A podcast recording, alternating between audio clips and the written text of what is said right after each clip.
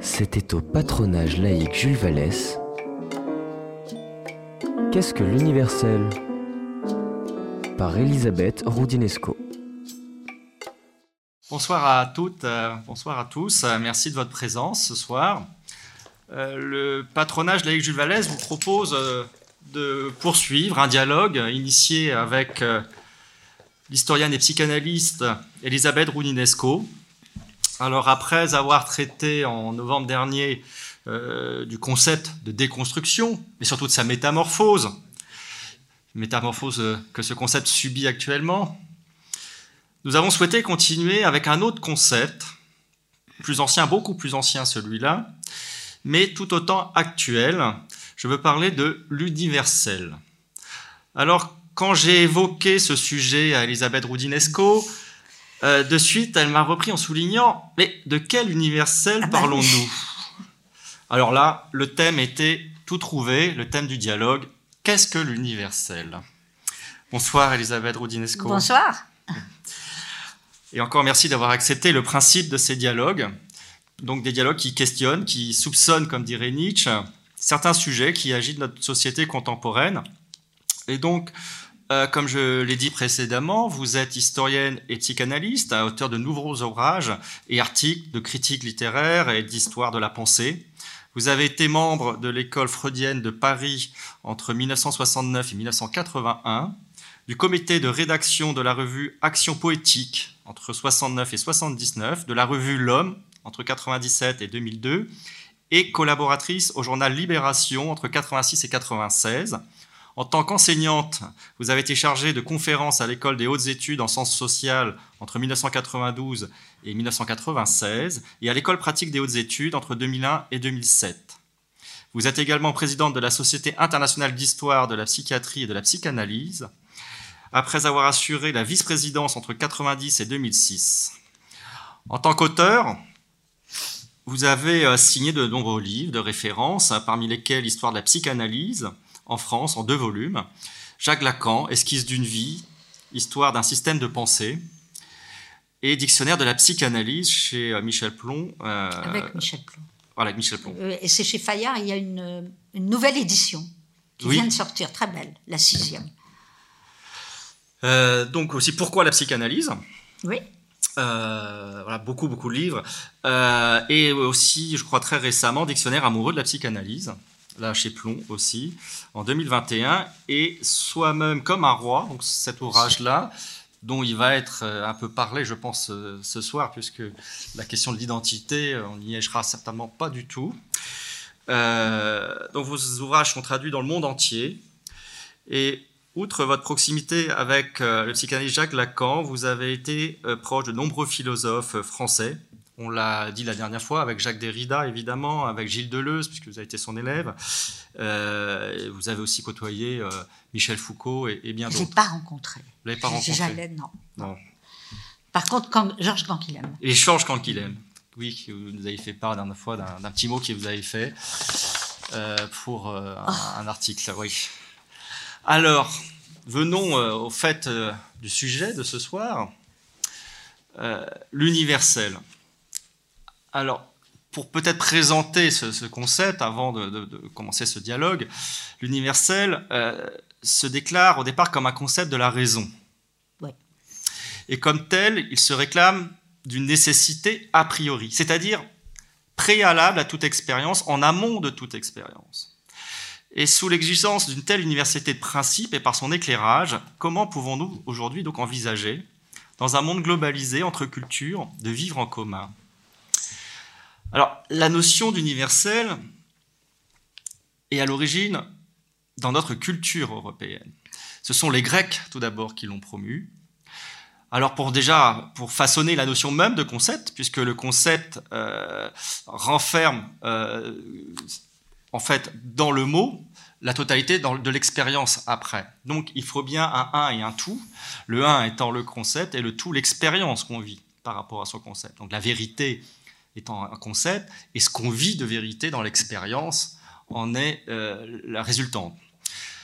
Donc cet universel de, vérité, chez les Grecs, a été aussi la source du partage de la connaissance, puisque une vérité en chasse une autre. Pour qu'une vérité soit démentie, il en faut une autre.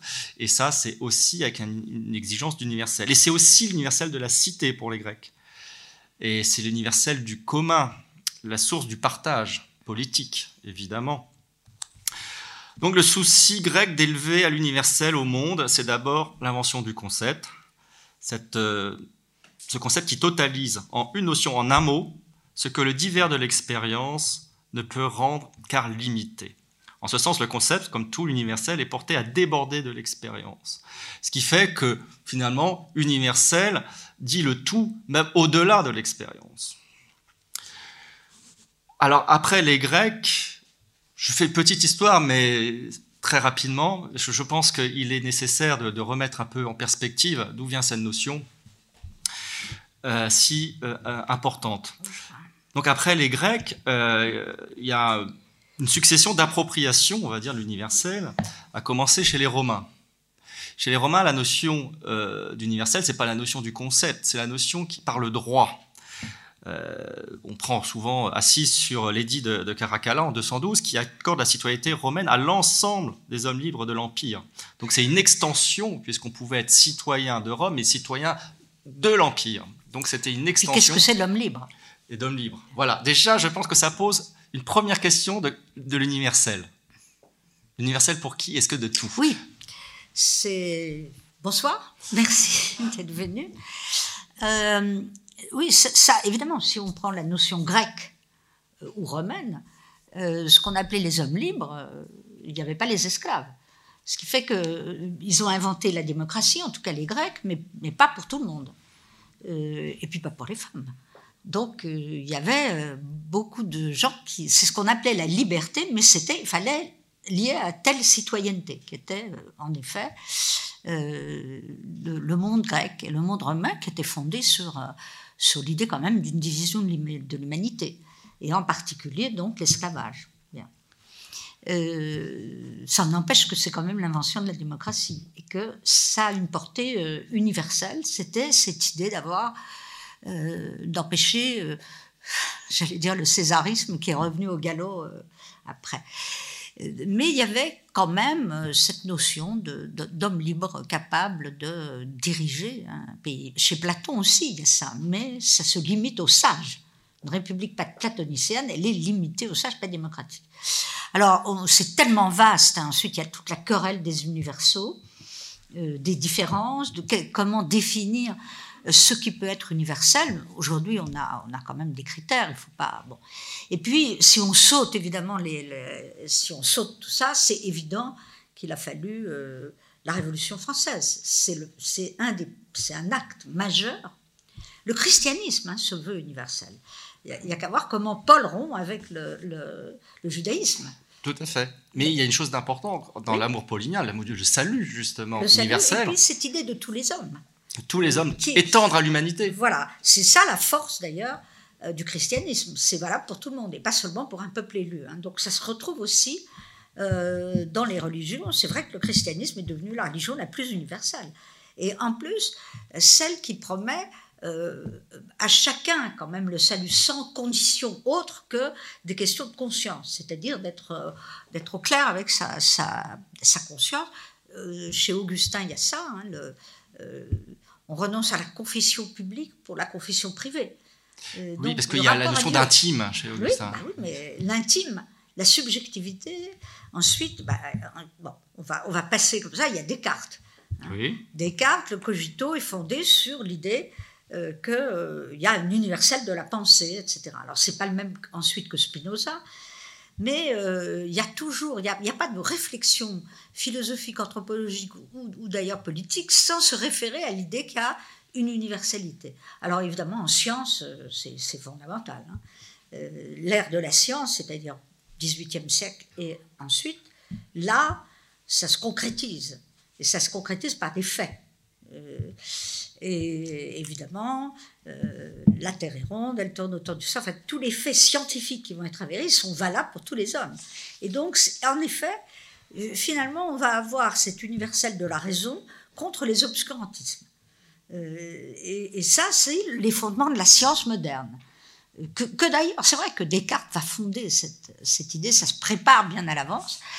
Et c'est vrai que le, le, siècle de la science, c'est capital, parce que là, on, a, on démontre.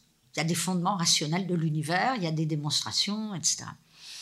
Est-ce qu'il n'y a pas d'ailleurs peut-être deux notions de comment dire deux niveaux d'universel que je dirais fort et un faible Celui dont vous précisez, celui de la science, qui est un universel de constat, qui est extensif, puisque évidemment la science continue, donc on peut à chaque fois avoir des découvertes et augmenter finalement cet universel de la science. Et donc, euh, cet universel de constat, il ne se limite pas à la seule expérience. Euh, et c'est un constat qui se déroule invariablement, puisqu'on sait que la science le démontre. Donc c'est universellement reconnu par constat. Euh, pas par tout le monde. Alors on a eu récemment, il se fait qu'il y a une semaine, on recevait le professeur Pierre Corvol, qui a fait un, rapport euh, il y a quelques années, à l'époque au Premier ministre, sur l'intégrité scientifique. Et donc il a expliqué ce que justement est l'intégrité scientifique, comment scientifiquement on prouve les choses et comment elles deviennent invariables. Et mais le sens fort, parce que pour moi le sens plus fort, c'est l'universel de principe. C'est peut-être celui là on va un peu plus parler. C'est l'universel prescriptif, impératif, comme dit Kant. Un universel au sens fort qui prétend d'emblée que telle chose, non seulement se trouve ainsi, mais que ça ne peut pas en être autrement. Et donc c'est l'universel promu par la philosophie, de Kant notamment. Et euh, c'est l'universel qu'on va trouver par exemple dans les droits de l'homme. Et là, on, arrive dans les Lumières. Dans les Lumières. Oui, oui tout à fait. Mais ça, c'est, ça, c'est le XVIIIe siècle. Hein. Ça va préparer, au fond, l'avènement euh, de, l'ancien régime, de, la tyrannie, l'avènement aussi de l'humanisme, hein. euh, l'abolition euh, programmée de la peine de mort, qui était dans les... Ça ne veut pas dire qu'après, on ne la rétablit pas. Hein. mais l'idée, l'idée de rendre des principes il faut relire la Déclaration des droits de l'homme de 89, tout y est. Tout y est, et pourtant, il a fallu ensuite la répéter. Mais cette idée, par exemple, que les êtres humains naissent libres et égaux, ça ne veut pas dire qu'ils seront libres toute leur vie, mais ils naissent libres et égaux. Ça, c'est capital. Parce que ça veut dire qu'on rompt avec toute l'idée qu'il y aurait euh, un esclavage automatique à la naissance, qu'il y aurait une différence des races. C'est déjà porté par là. Donc il y a la question, ensuite ça va être critiqué comme universel abstrait, puisque ça ne se réalise pas. Mais moi je reste très attachée à l'idée que, au fond, c'est pas parce que quelque chose ne se réalise pas que, que la marque du fait que ça a été énoncé est capitale. Euh, la Déclaration des droits de l'homme de 89, elle est réellement universelle. Il n'y a pas un seul peuple qui ne s'y est pas référé. Euh, donc ça, ça veut dire quelque chose. Alors évidemment, c'est extrêmement dangereux. Euh, la Déclaration universelle des droits de l'homme, parce que ça s'attaque à tout.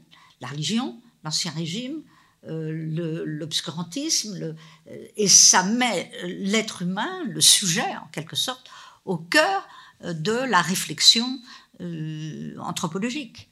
Et là, là, on franchit un cap. Hein. Donc, j'aime pas trop qu'on critique la Déclaration universelle, la Déclaration des droits de l'homme au départ. Ensuite, elle a été rendue universelle en 48. Ensuite, on a ajouté les droits des enfants.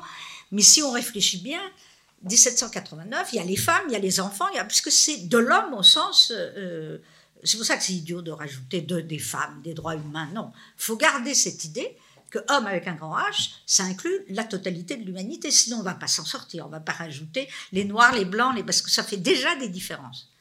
Si vous ne mettez pas une singularité qui s'appelle homme au sens de humanité entière, euh, parce que c'est aussi ça que ça veut dire, hein, euh, et que vous commencez à dire ah oui mais il n'y a pas les femmes, il n'y a pas ceci, ben oui mais alors euh, on remet de la différence. Donc il faut le prendre au sens d'une catégorie universelle qui porte en elle euh, l'idée de, de, on est tous euh, égaux en, droit. Euh, donc en fait, ce qui nous reste aujourd'hui de, je dirais, alors c'est un résumé, mais ce qui reste au fond de, de la grande idée progressiste d'universel, c'est le droit d'un côté, la science de l'autre. Ça, c'est deux universaux. Il n'y a pas de peuple qui n'aspire pas à la liberté. Ça, j'y crois pas du tout même quand vous allez au fin fond aujourd'hui de euh, n'importe quel pays, même l'Afrique tribale, tout ce que vous voulez. Alors, c'est ce que Lévi-Strauss d'ailleurs disait. Il y a ensuite tous ceux qui ont dit oui, mais alors la différence des cultures. Mais la différence des cultures est inclue dans l'universel. Euh, il y a un, universel de la culture qui suppose des cultures. Alors, évidemment, Lévi-Strauss a, très bien montré ça. C'est un grand universaliste, mais qui a réfléchi sur, dans la pensée sauvage, parce qu'il a montré au fond qu'il y avait des sociétés qui fonctionnaient, euh, là, interroger n'importe quel anthropologue, hein, selon des croyances euh, établies, qui évidemment, par rapport à la science, ça ne va pas. J'ai eu récemment une grande discussion, on a eu un très grand débat sur la différence des sexes avec Godelier, c'était passionnant. Comment naissent les enfants? Bon, dans telle culture, on pense que c'est le lien entre le serpent, euh, la grenouille, euh, que c'est le Dieu qui, euh, qui féconde la femme. Et pas... Alors évidemment, ça, c'est un système culturel.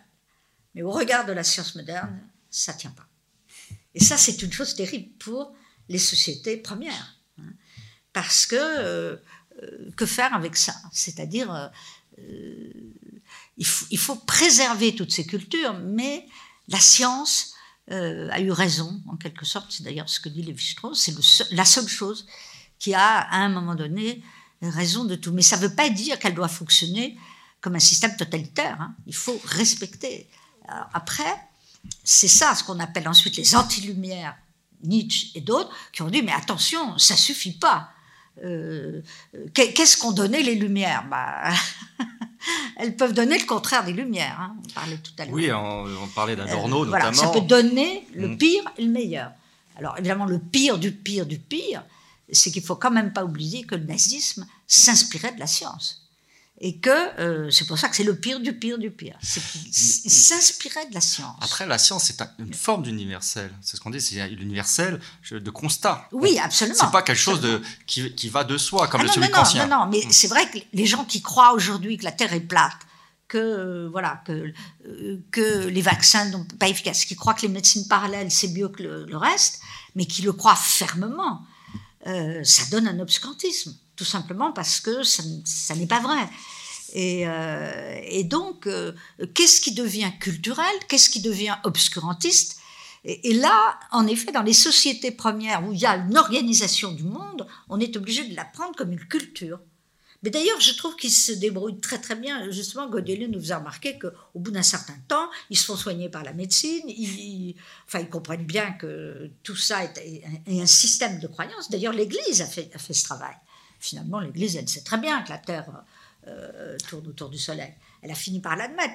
Aujourd'hui, l'Église, l'Église catholique est, probablement la religion, avec le protestantisme, bien sûr, mais ça, le christianisme, qui a le mieux fini par intégrer les principes de la science. Ça ne veut pas du tout dire qu'ils n'ont pas des, vieilles résistances, mais enfin, ils ont pas mal intégré hein, la, question de la science.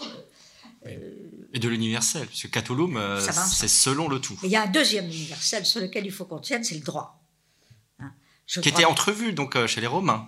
Alors oui, droit. le droit, euh, mais qui aujourd'hui a tout autre sens. Il y a un universel des droits, c'est-à-dire qu'il n'y a pas un seul peuple qui profondément, alors ça, ça va contre toutes les théories actuelles de ils aiment leur soumission, enfin c'est pas vrai. Bon, il n'y a pas un seul peuple qui n'ait pas, au fond de lui-même, une inspiration à la liberté.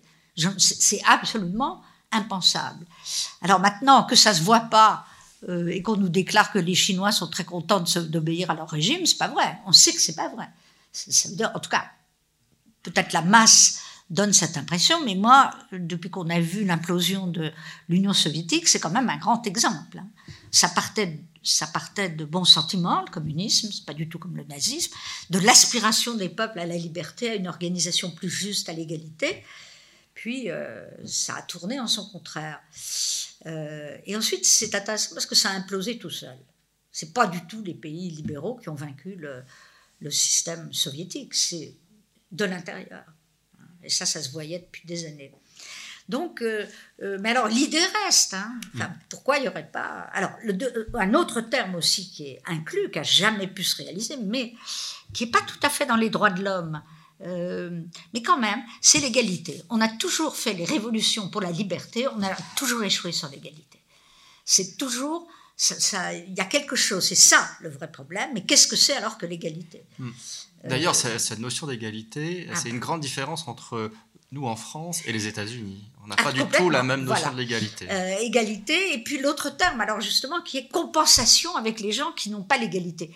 Mais là, euh, ça pose un problème énorme. Euh, comment est-ce qu'on peut compenser le fait d'être issu d'un milieu très modeste, pauvre, etc. On a trouvé en France la méritocratie, mais c'est toute la question de, de- de l'égalité qui est posée. C'est absolument vrai que quand on est dans un milieu éduqué, où on a fait des études, etc., ben, on a plus de chances de réussir les études. Encore que, c'est pas vrai pour tout le monde. hein. Alors là est introduite l'idée de la singularité. Vous avez toujours des sujets totalement défaillants dans, euh, dans euh, les familles euh, les, plus, les plus éclairées en apparence. Là, il faut introduire évidemment l'idée freudienne d'inconscient. Parce que Freud est un homme des Lumières, mais les Lumières sont. Il pense qu'on est traversé par le désir de meurtre, le désir d'inceste, le désir de tuer son voisin. Donc, ce qu'on a appelé les Lumières sombres. Ça existe chez Diderot. hein. Voilà. Et ça, c'est les Lumières sombres, c'est-à-dire de ne pas quand même se faire trop d'illusions euh, sur euh, euh, l'inconscient de, de l'humanité, qui quand même Oui. Bah, c'est ce qui a montré sa capacité à Mm. détruire l'autre et à se détruire. Et que, que dit Freud pour rétablir un universel de la raison, en quelque sorte Parce qu'il n'y a pas d'autre possibilité pour lui que l'accès à la culture, pour fuir la barbarie. Et c'est pour ça que, quand on parlait d'Adorno et de euh, la dialectique de la raison, ce texte magnifique, c'est 49, hein, Oui. Hein, c'est ça. La dialectique de la raison, où ils sont les premiers à montrer que ça se retourne en son contraire. hein. Euh, Un renversement, oui. renversement extraordinaire. Ils prennent Sade, mais Sade, le marquis de Sade appartient tout à fait aux Lumières sombres. C'était un homme des Lumières, mais euh, qui les a pervertis en quelque sorte. Perversion des Lumières, euh, mais qui a poussé quelque part les Lumières jusqu'à jusqu'à la liberté absolue. C'est un grand libertaire, hein, Sade. Euh, préfiguration de, je dirais, du- de l'ultra-libéralisme absolu. C'est-à-dire, il n'y a pas de règle euh, autre que celle de le désir d'aller le plus loin possible dans le mal. Du coup, l'universel, c'est un concept équivoque. Alors oui, bien sûr, mais il est universaliste, Sade. Et quelle différence on peut faire d'ailleurs entre universaliste et universel? Alors, euh, l'universaliste, c'est celui qui milite pour l'idée que, euh, euh, telle et telle organisation sociale euh, est universelle. Mais là, il trouve le contraire. Ça, il peut devenir, c'est au nom de l'universalisme des Lumières en France qu'on a fait le colonialisme. En disant, on va libérer les peuples de leur état de sauvage. voilà. Et là, évidemment, au nom des droits de l'homme. Ce qui n'est pas du tout le cas de la colonisation anglaise. hein. Comme vous savez, la colonisation anglaise, elle a fait de l'apartheid.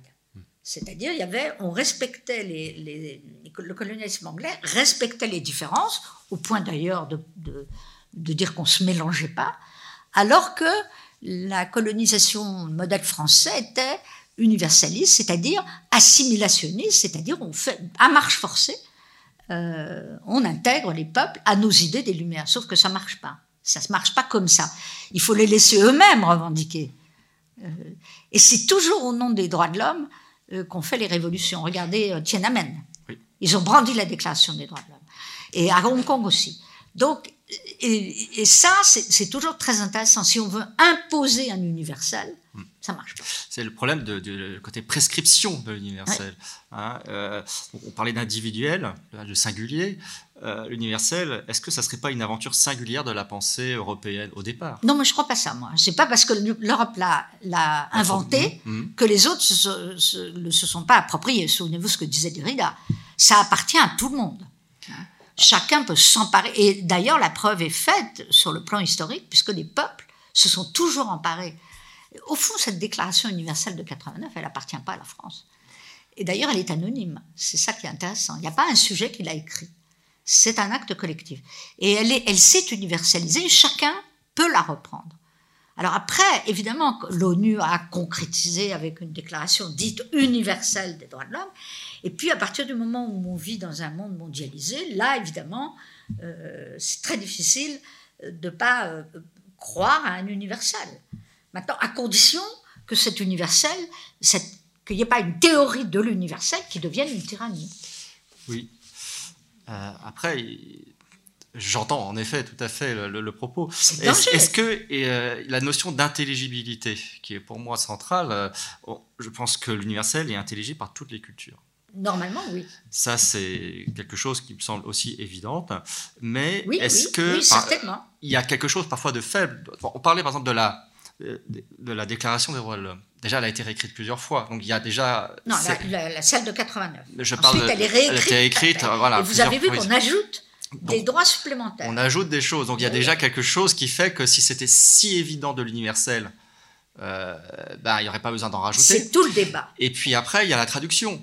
Euh, que ça soit human right en, anglais, c'est déjà pas pareil. Et je ne parle pas en chinois, Zhenchuan, qui veut dire homme, balance ou euh, équilibre. C'est plus du tout la même chose. Moi, je ne suis ni universaliste ni différentialiste. Voilà, c'est clair. Parce que je, je, pense que les deux, si on isole l'un de l'autre, euh, ça conduit à de la tyrannie des deux côtés.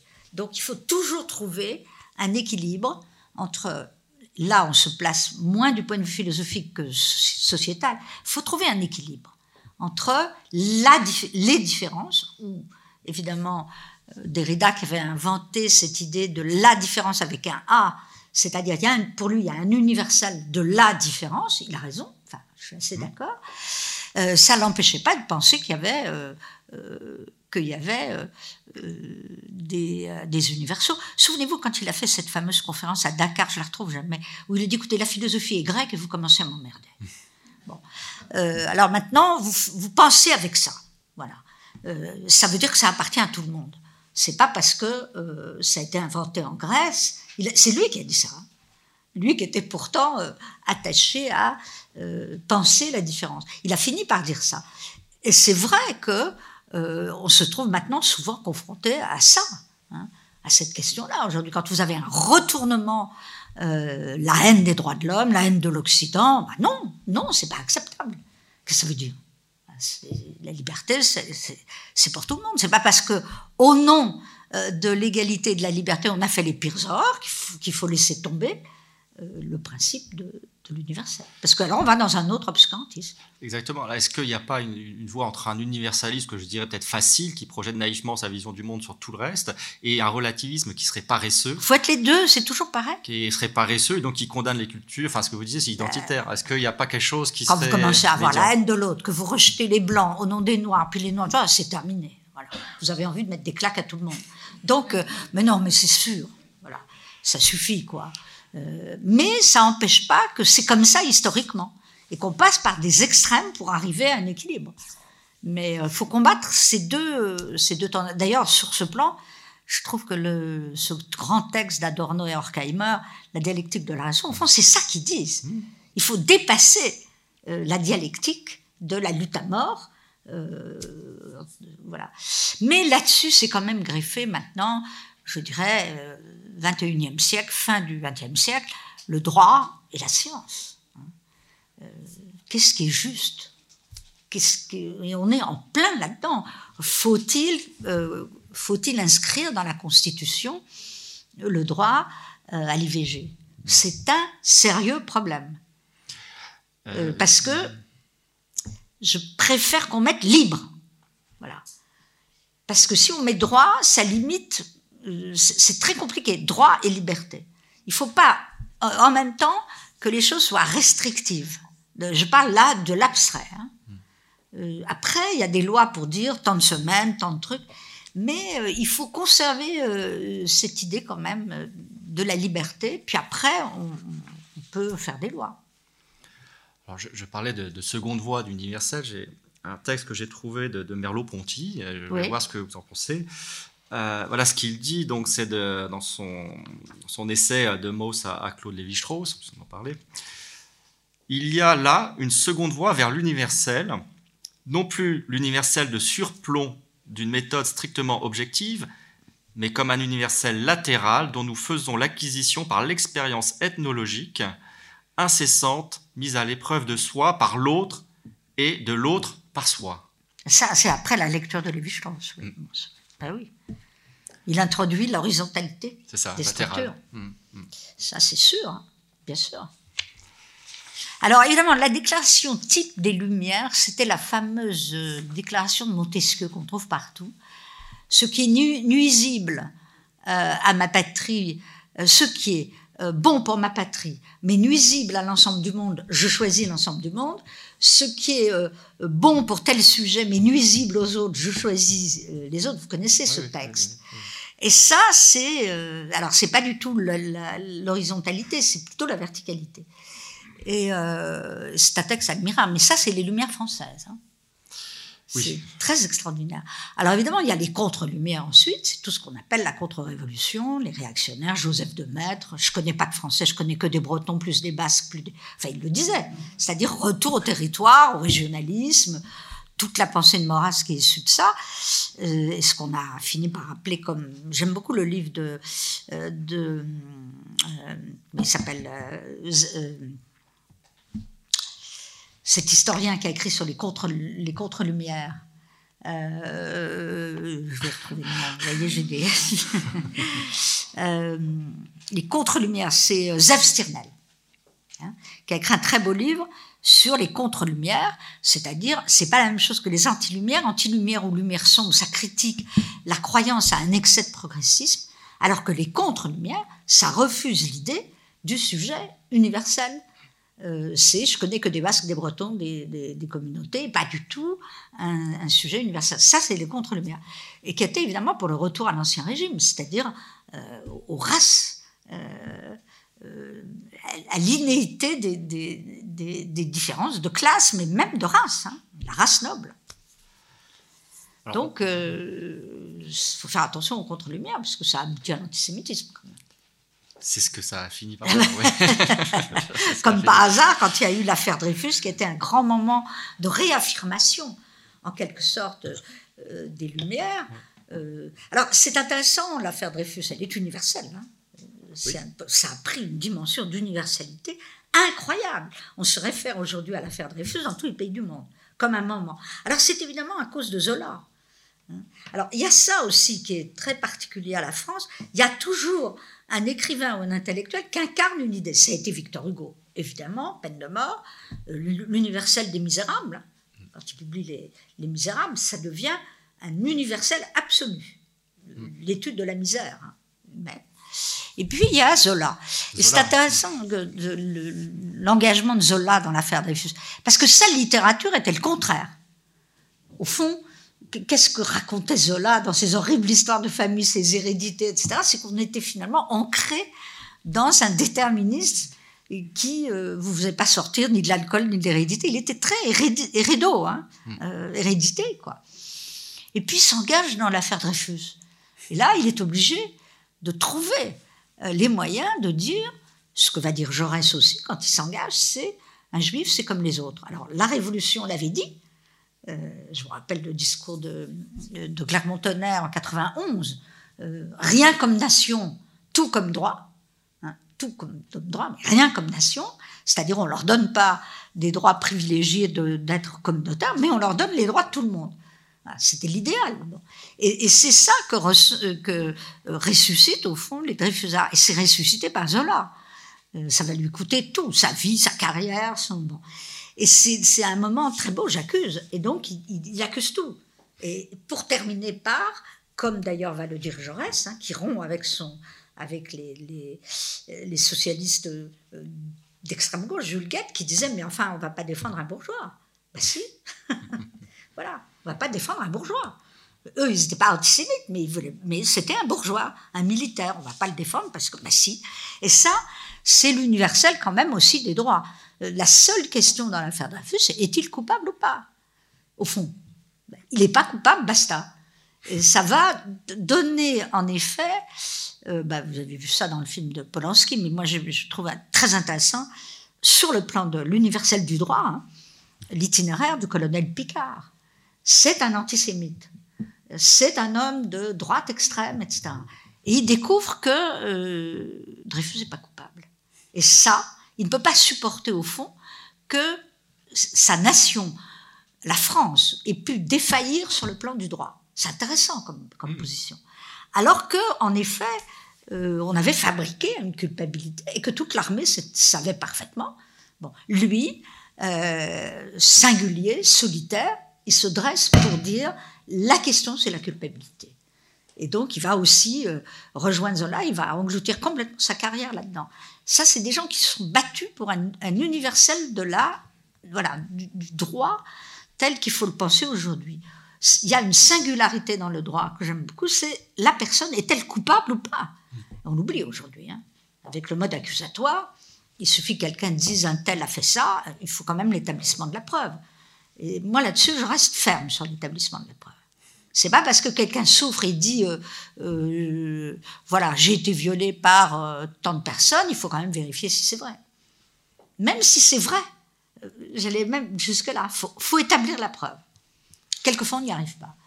Mais bon, c'est ça, c'est tout le débat d'aujourd'hui. Hein. Si on fait rentrer, il y a le droit, il faut le défendre aujourd'hui, l'universalité des droits. Et si on commence à dire il y a des peuples, ils n'ont pas besoin de droits, pas d'égalité, ah bon, et pourquoi? Euh, Puisqu'ils en veulent. Il n'y a, rien de plus terrible aussi que ces discours qu'on entend aujourd'hui sur la mentalité. Ils ont on a transformé la mentalité dans un communautarisme. La mentalité chinoise fait qu'ils n'ont pas envie d'être libres. Ben, pas du tout. Il faut lutter contre ça, c'est pas vrai. Donc la théorie des mentalités a beaucoup évolué euh, vers un différentialisme poussé. Hein. La mentalité des peuples, ça n'existe pas. Il y a des, différences de culture, mais pas de mentalité. moi, je, crois beaucoup aux, intelligibilités. Je pense qu'on peut tout comprendre. Pardon? On peut tout comprendre. L'intelligibilité, c'est vraiment l'universel, je pense absolu.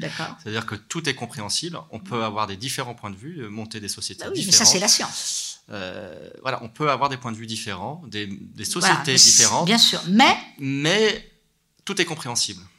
Alors oui, ça oui, ça l'intelligibilité. Cette intelligibilité, pour moi, ça permet de comprendre les différentes cultures. Exactement. Mais du coup, on est obligé aujourd'hui, avec le monde mondialisé, la science, la domination de la science, on est obligé de protéger les peuples qui ne sont pas dans la science. Parce que sinon, ils survivent pas. Bien sûr. Ils survivront pas. Ça, c'est horrible. C'est darwinisme. Mais c'est impossible aujourd'hui, parce que, en fait, la vraie puissance, c'est d'avoir la connaissance de l'univers, de la science, de la biologie. C'est une puissance. Hein. C'est aussi, euh, pour moi, une notion qui serait importante d'évoquer, c'est le commun. Oui, ça aussi, ça fait partie. Parce que le, commun est une notion pour moi extensive. Euh, qui peut parfois aussi se, se, réduire. Il y a le, il y a le, communautaire hein, qui, est, euh, qui se menace de se renfermer, de se replier sur soi-même. C'est une façon du, du, commun, mais qui est le commun en négatif. Et puis, euh, il y a au contraire peut-être une communauté qui a vocation, non à se clore, mais au contraire à, à s'ouvrir et être perméable à d'autres possibles de la pensée. Euh, et s'ouvrir au possible. Et je pense que ce commun-là, par les intelligibilités diverses, notamment dans le dialogue des cultures, euh, promeut un, avenir, en tout cas, qui soit pas du communautarisme, euh, mais qui soit, alors j'utilise à dessein ce concept, universalisant. Je prends le gérondif exprès, pas universalisable, mais quelque chose qui soit, qui procède finalement d'une action par elle-même. Et donc, ce commun des cultures, aujourd'hui, ce qui est intéressant, c'est quand on, vous parlez de, de l'Achille, vous parlez de, beaucoup de, cultures, les strauss en a beaucoup parlé, et, je crois que c'est ça le, devenir de l'universel, c'est de faire travailler bah, les cultures. Hein. Voilà, par la différence, promouvoir du commun. Comment finalement, en faisant circuler des intelligibilités diverses. C'est pas facile. J'ai pas dit que c'était simple. C'est pas simple parce qu'il y a les nationalismes aujourd'hui, qui est la forme de l'obscurantisme. Voilà ça, c'est.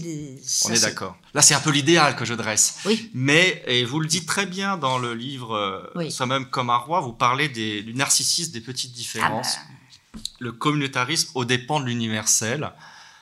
Euh, bah, là, je pense que voilà, je, je, peux vous laisser en parler parce que je pense que c'est une notion importante à évoquer, qui est très actuelle parce que malheureusement on le, voit de plus en plus, comment ces petites, euh, ces petites différences euh, narcissiques euh, voilà, se multiplient et finalement profitent au communautarisme et aux dépens d'un universalisme dont je parlais, qui pourrait justement étendre au commun et faire partager les cultures du monde qui ont aussi beaucoup à nous, à nous donner. Moi, je prends toujours l'exemple, par exemple, de l'écriture chinoise. S'il n'y avait pas aujourd'hui d'écriture chinoise, toute la planète penserait qu'on ne peut écrire que par un alphabet et qu'il n'y aurait pas une possibilité même de penser une écriture autre. Langues à hiéroglyphes. Hein. Voilà.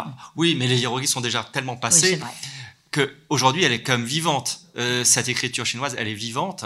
On sait par exemple sur Internet, Ah il y a bah, plus sûr. de pages en chinois que euh, en Et le japonais. voilà, enfin, ça en les dérive. japonais. Donc il y a, il y a quelque chose qui, et c'est là aussi que je veux en Mais l'arabe. c'est l'uniforme et l'universel.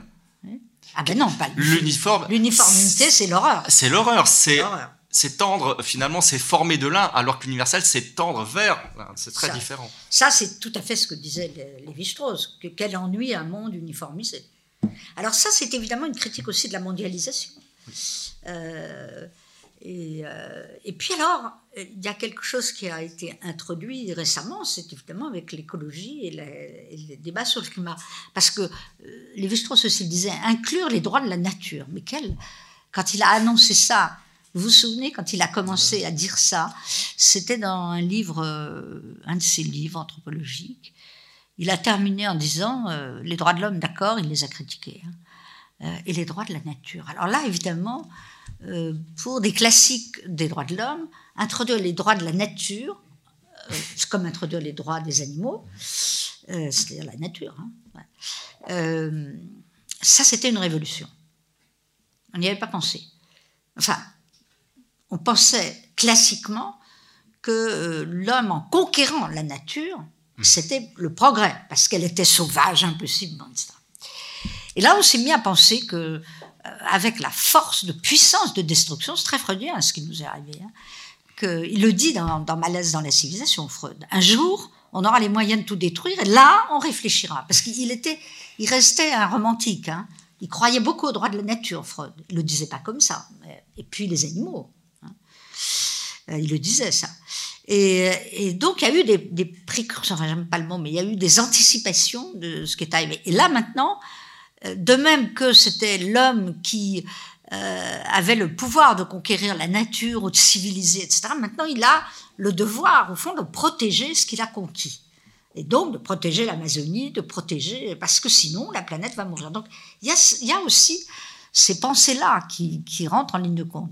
Et il y avait ce très beau texte qui a été critiqué à l'époque de Lévi-Strauss, puis les années 70, où on disait, mais qu'est-ce qu'il est obscurantiste ou quoi? Euh, de, de nous parler comme ça des droits de la nature. De... Et il avait raison. Mais c'est pas des droits. C'est les droits, c'est les humains qui ont les devoirs. C'est pas la nature elle-même, elle n'a pas des droits. hein. Donc il faut pas se tromper. D'ailleurs, c'est pas ça qu'il pensait. Il disait les- les- le droit pour les hommes de vivre avec une nature préservée.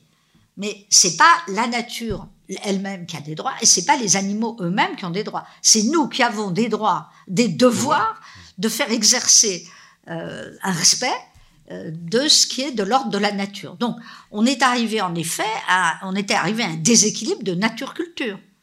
Hein. Et euh, moi, je crois quand même à la dichotomie, dichotomie nature-culture. Contrairement à Descola, il faut la maintenir un peu. Tout n'est pas, euh, tout n'est pas pensable dans un, dans un continuisme comme ça. Euh, il y a tellement de différences quand même. Il y a un peu la prétention de l'idée de progrès, de s'extraire du monde aussi. euh, Alors oui, oui, oui. Non, mais bon, c'est pas parce qu'on retournera dans des cabanes qu'on fera progresser, euh, voilà, l'écologie. Donc c'est c'est- ça. Et alors ça, c'est intéressant parce que c'est un devoir planétaire. Là, on peut pas le faire tout seul. Donc on, on est obligé d'avoir un consensus. Et vous voyez comme c'est difficile. Là, c'est un nouvel universel, hein, ça. Alors maintenant, la singularité et les différences, moi j'aime beaucoup les anecdotes. On le sent nous-mêmes dans nos vies. Je vous donne plein d'anecdotes hein, dans ce livre. Oui. Euh, on le sent. Voilà.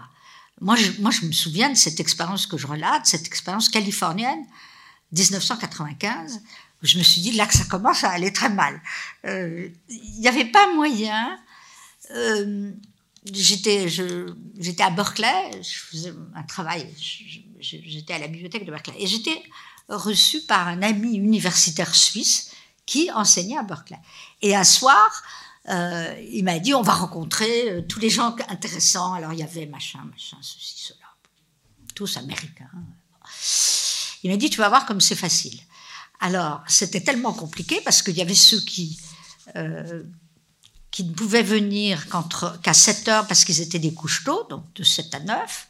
Il y avait ceux qui, au contraire, étaient les couches tard, ils venaient à partir de 9 heures. Il avait pas, n'a pas réussi à faire un dîner à 20, hein, euh, où il y aurait eu tout le monde qui mangeait ce qu'on leur offrait. Parce qu'il y avait les différences d'endormissement. il y avait ceux qui étaient végétariens. Il y avait ceux qui mangeaient ceci et pas cela. Il y avait ceux qui buvaient rien. Hein. et il, avait préparé plusieurs plats et des heures différentes. Moi, ça m'avait sidéré. Et euh, il a rejoint la vieille Europe très vite. Euh, rien que ça. Rien que ça. Et là, je, dois dire, alors, quelquefois, on le sent dans des anecdotes. On est là, mais vous pouvez pas, on peut pas faire un dîner collectif, chacun mange ce qu'il veut, il y a suffisamment. Et puis quand même, euh, on peut tous manger la même chose par moment. Bon, ben non. Et là, aujourd'hui, il y a ça. Hein. Euh, il y a quand même ça. Euh, c'est pas facile. Hein. Sans compter ceux qui disent ah non, pas de vin, jamais. Ceux qui veulent évidemment. C'est très difficile de, aujourd'hui avec ces revendications communautaristes qui sont insupportables. Hein. Un refus du commun, peut-être? Ben, Si on ne peut plus dîner ensemble, ça ne va pas. Moi, c'est ce que je pense. Il faut quand même, à un moment donné, à n'importe quel endroit du monde, la convivialité alimentaire est très importante. C'est pas pour rien qu'il y a des banquets, qu'il y a des bistrots, ou, pas de bistrots, ou tout ce que vous voulez. C'est pas possible. Euh, ça, c'est universel. Hein. Pas le bistrot, mais la, communauté du repas. Ça vient d'ailleurs du repas totémique. Bon. Et je n'ai jamais vu de pays où on vous invite pas à dîner avec l'ensemble. Voilà. Alors si ça, il faut l'étaler de 18 heures, parce qu'aux États-Unis, ça peut être 18 heures, de 18 heures à 22 heures, vous n'en sortez pas. Euh, c'est pas possible. Euh, je veux dire, c'est, mais c'est vrai que c'est comme ça en Californie. C'est pas comme ça à New York. Mais la côte ouest a inventé des choses comme ça, et c'est absolument vrai. Hein.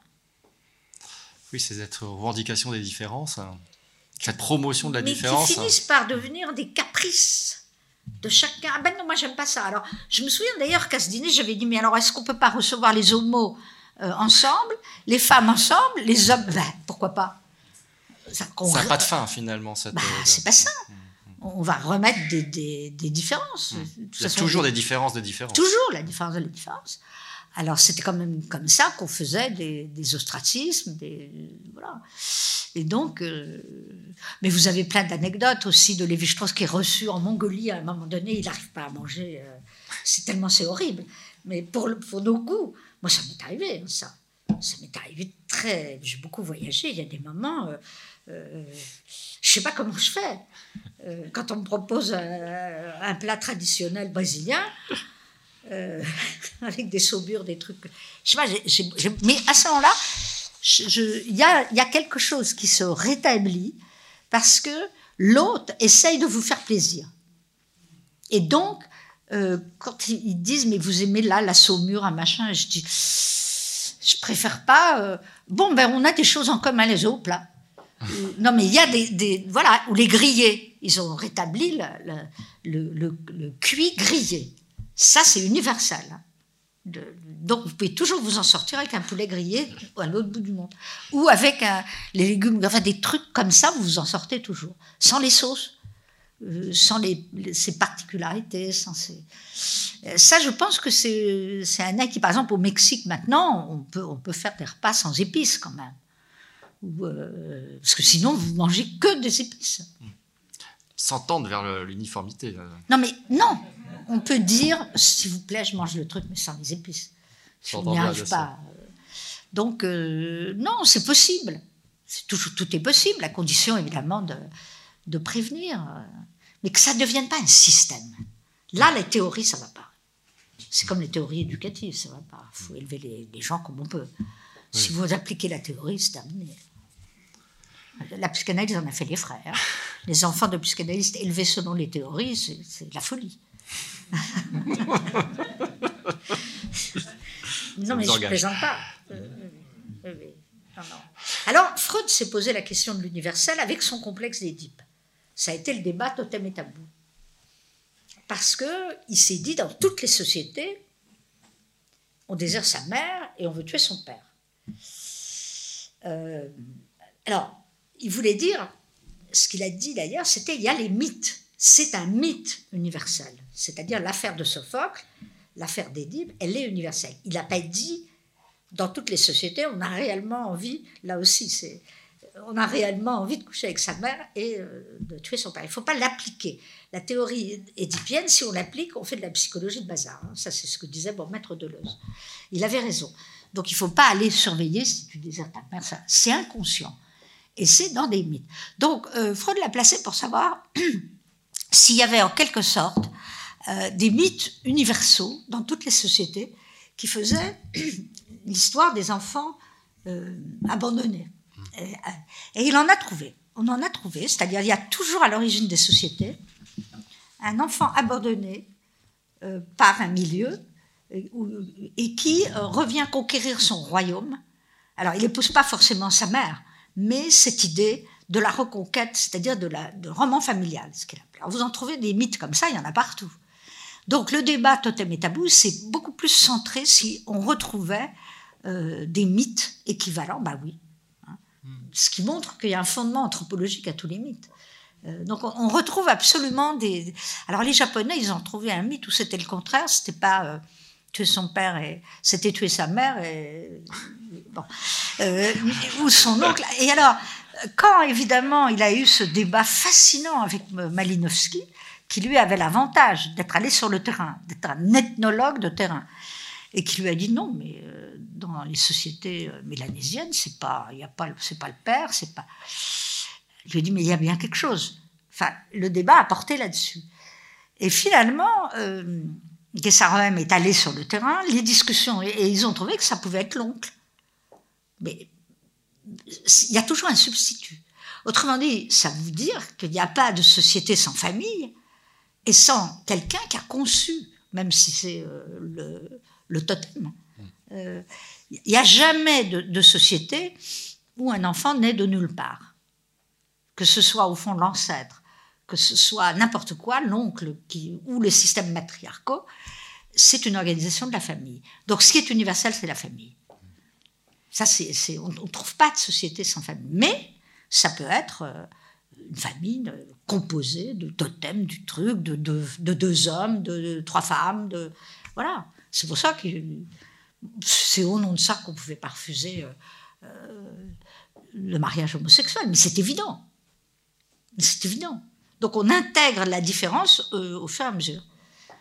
Et ça, c'est ce qu'avait dit Lévi-Strauss. Il y a tellement de formes de famille que pourquoi pas?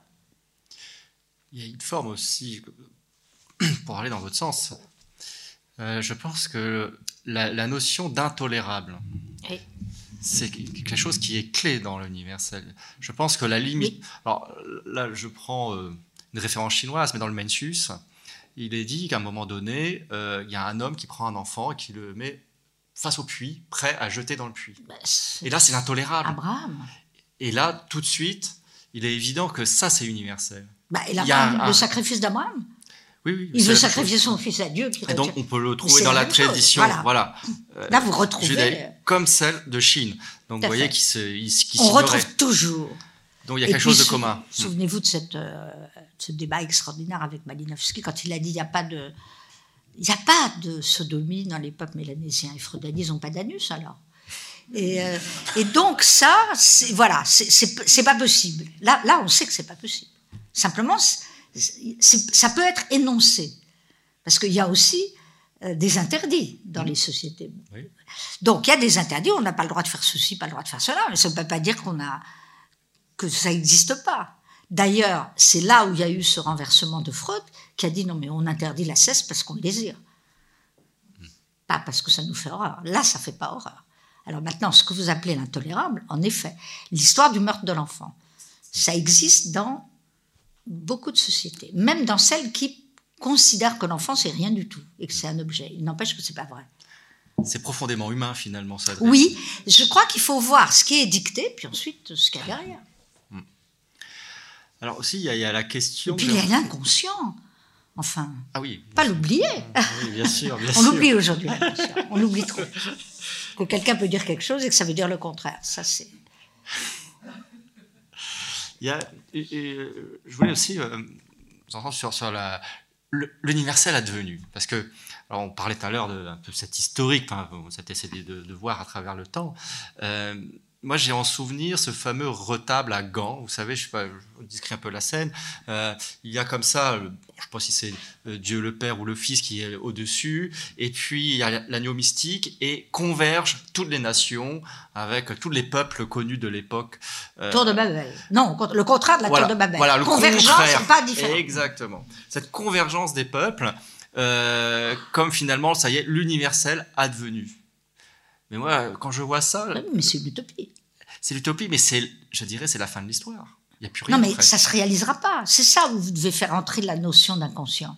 On exprime dans, dans, les mythes quelque chose qui ne se réalisera pas forcément. Parce que la chrétienté ne l'a pas vu comme ça. Hein. Ah, bah non, mais bien sûr. mais euh, c'est pour ça qu'il faut. Ah non, non, non, les utopies ont, quelque chose de très extraordinaire.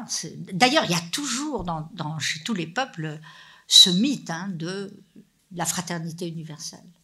Alors là où ça va pas, c'est quand les sectes le mettent comme réalisation. Voilà. Ça veut dire on tue, on tue tout le monde pour. Euh, c'est la fin, c'est le rideau et. Ah ben d'accord, mais on tue tout le monde. Oui. oui. Bah, pour, moi, c'est faire un universel entre soi. Voilà. C'est-à-dire le contraire. Exactement. Voilà. Bah, bien sûr. Bah, oui. Mais ça ne veut pas dire qu'il n'y ait pas cette notion-là, simplement. C'est pour ça qu'il faut tendre. Elle est sanguinaire. Voilà, on tend vers l'universel, mais il faut surtout pas qu'il arrive finalement. Non, mais c'est euh, c'est pas simple. Hein. C'est pas ça, non, non, mais c'est une affaire. C'est une euh, complexe. une affaire compliquée. Euh... Ben non, moi je pense quand même qu'il y a des grands universaux. Hmm. Franchement. Le désir de liberté, j'en suis convaincu. Quelle que soit les, la manière dont. On l'approche. Oui. Je pense quand même qu'on en a des preuves parce que tous les systèmes totalitaires ont fini par sombrer.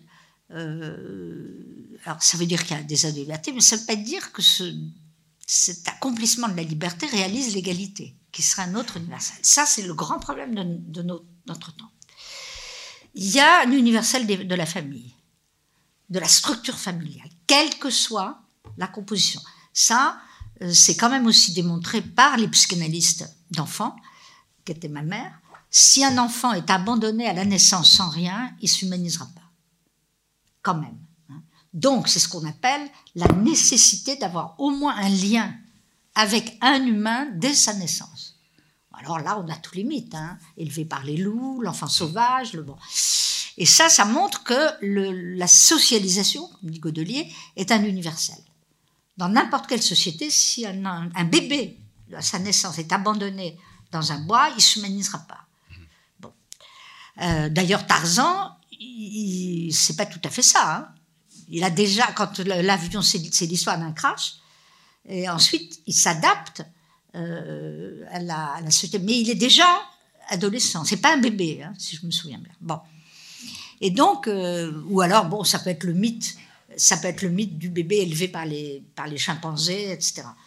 Mais euh, il y a plusieurs versions hein, de Tarzan celui qui ne parle pas, celui qui au contraire acquiert euh, euh, le langage parce qu'il l'avait déjà, etc. Mais euh, il y, a, cette idée, ça c'est un universel, hein, donc le, lien social qu'on appelle famille. Hein, mais famille, ça peut être une personne. Une personne suffit. Donc famille avec deux êtres, un, adulte et un enfant c'est universel, je pense. Je pense que l'homosexualité est universelle. Il n'y a pas de société où il n'y en a pas. Alors après, on vous dit il n'y en a pas. Non, c'est qu'on les cache. Et ça, c'est troublant. Et pourquoi toujours le même euh, chiffre? Enfin, pourquoi 10% Pas plus? Non, mais c'est intéressant. C'est pas lié aux normes. Hein. C'est quelque chose que. C'est pas, euh, c'est pas dominant. Voilà. Pourquoi? Alors là, on a des explications. Euh, possible parce que la société fait sur la reproduction. C'est vrai, il faut donner naissance. Mais maintenant, euh, avec les systèmes, ça va être comme les. Euh, on va pouvoir adopter, donc on va reprendre le droit romain. Hein. Mm. Une partie, c'est-à-dire les enfants adoptés, faits de façon non, dite non naturelle, vont avoir le, ont le même statut. donc, ça va changer. Est-ce que ça changera l'homosexualité? J'en sais rien. Je crois pas.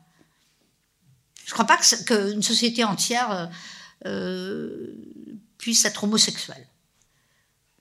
Alors que hétérosexuelle, oui. Maintenant, on va, mais je ne crois pas. Par contre, c'est universel. Ça, c'est sûr. quand on vous dit il n'y en a pas dans telle tribu, j'avais posé la question à, justement à, euh, à Godelier. Il m'a dit là, il n'y en a pas. J'ai dit, mais t'es allé voir? Après, il m'a dit non, mais je crois que tu as raison. Il n'y en a pas parce que c'est interdit. Mais j'ai dit, t'as pas été voir Qu'est-ce qu'ils font entre eux? Parce que ça, ça compte énormément de, d'essayer d'entendre. Oui, mais tu comprends, c'est interdit. Mais j'ai dit, oui, mais ça, ça a été interdit partout. Donc, euh, euh, tu sais pas ce qu'ils font. Euh, voilà. Donc, moi, je pense que c'est un universel. Il y a un autre universel, c'est suicide. Se donner la mort, ça, ça existe dans toutes les sociétés. Donc, le retournement de, de la mort contre soi-même. Alors, on en a fait ensuite un système qui est les civilisations sont périssables, elles se suicident. C'est un peu trop déterministe. Elles implosent, elles ne se suicident pas. Il n'y a pas un destin, je crois. Oui, il y a une fan. Hmm. Il n'y a pas de fin, il y a, des, changements. Transformation. Faut pas, oui, il ne faut pas appliquer ça. Une société ne se suicide pas, elle implose. Dans son. Voilà. Probablement parce que chez les nazis, il y a eu la pulsion de mort qui a été à ce point. Euh, euh, développé, qui fait que ça ne peut pas. C'est vraiment. Et puis dans l'histoire du communisme, ça marchait pas, quoi. Mais Donc ça s'est défané l'intérieur. Ça n'a pas fané. Par exemple, la société égyptienne, elle a complètement fané. Oui, d'accord, mais euh, oui, mais il n'y a pas eu de date de fin. Non, avec, pas, mais ça se comme ça, une fleur, ça, a changé. ça transforme. Il ne faut pas réintroduire du déterminisme. L'histoire s'en est débarrassée, c'est quand même bien. Bien sûr. Parce que sinon, on sombre dans moi, je pense aux transitions. Quand je dis faner, c'est qu'une transition. C'est pas abrupt, il n'y a pas une rupture. De même, on a abandonné les mentalités, ça ne fait pas debout. Hmm. On parle des cultures, mais pas des mentalités. Donc, euh, on, a abandonné, heureusement, la psychologie des peuples, qui menait à n'importe quoi. Euh, c'est vrai, c'est un vrai problème. Il y aurait un inconscient arien, un inconscient euh, germanique, un inconscient espagnol, un inconscient quoi. Est-ce que c'est pas. pas au nom de l'universel qu'on a inventé des universels? Alors, on a dit, si, si, les, racistes ont dit, mais c'est universel. C'est-à-dire, ce qui est universel, c'est qu'il y a des catégories de races. Ben non. Après, on a eu la biologie pour nous expliquer que la race n'existait pas, ce qui est bien. Ça n'existe pas. Il y a une espèce humaine, il n'y a rien à faire. Vous pouvez transplanter un cœur euh, de n'importe où. Euh, ça fonctionne. Euh, donc ça, ça c'est capital, la biologie. Sur ça, c'est important. Hein. On ne fera pas différentes espèces humaines. Donc, euh, la question, peut-être pour, pour clore, puis après on prendra le, débat avec la salle, mais euh, une question qui, comme ça, me vient, c'est une question stoïcienne par excellence. Est-ce que c'est l'un qui fait le tout ou tout qui fait le un? Ah ben ça, c'est toujours le vieux débat. Ou est-ce que un se divise en deux? Et voilà. Voilà. Pour moi, un se divise en deux. Bon, ça vous répondez sans répondre, mais. Ça, quand on reste dans l'un euh, ou le tout. Est-ce que c'est la cité qui fait les citoyens ou les citoyens qui fait la cité? Les deux. Mais quand même, euh, quand ça ne se divise pas, euh, le risque de la, du totalitarisme est présent. C'est un, débat que j'ai avec mon vieux copain Badiou. Il pense qu'il y a du un. Oui, bah oui. Bah, mais enfin, il admet que c'est divisé en deux. Il est platonicien, donc. Oui, mais il admet, parce que sinon il ne peut pas être freudien. Donc il admet que ça se divise en deux, quand même. Et puis, euh, bon, euh, comme il est lacanien, il est obligé d'accepter que le 1 se divise en deux. Mais c'est, pour moi, c'est des, des débats de philosophes euh, qui, qui, qui, me, qui m'épuisent. Souvenez-vous la discussion sur le cogito. Oui. On a des thèses entières pour ah, bah savoir si la folie est inclue dans le cogito, c'est l'extérieur. C'est fatigant. bon. Merci Elisabeth Rodesco. On va continuer donc. Euh,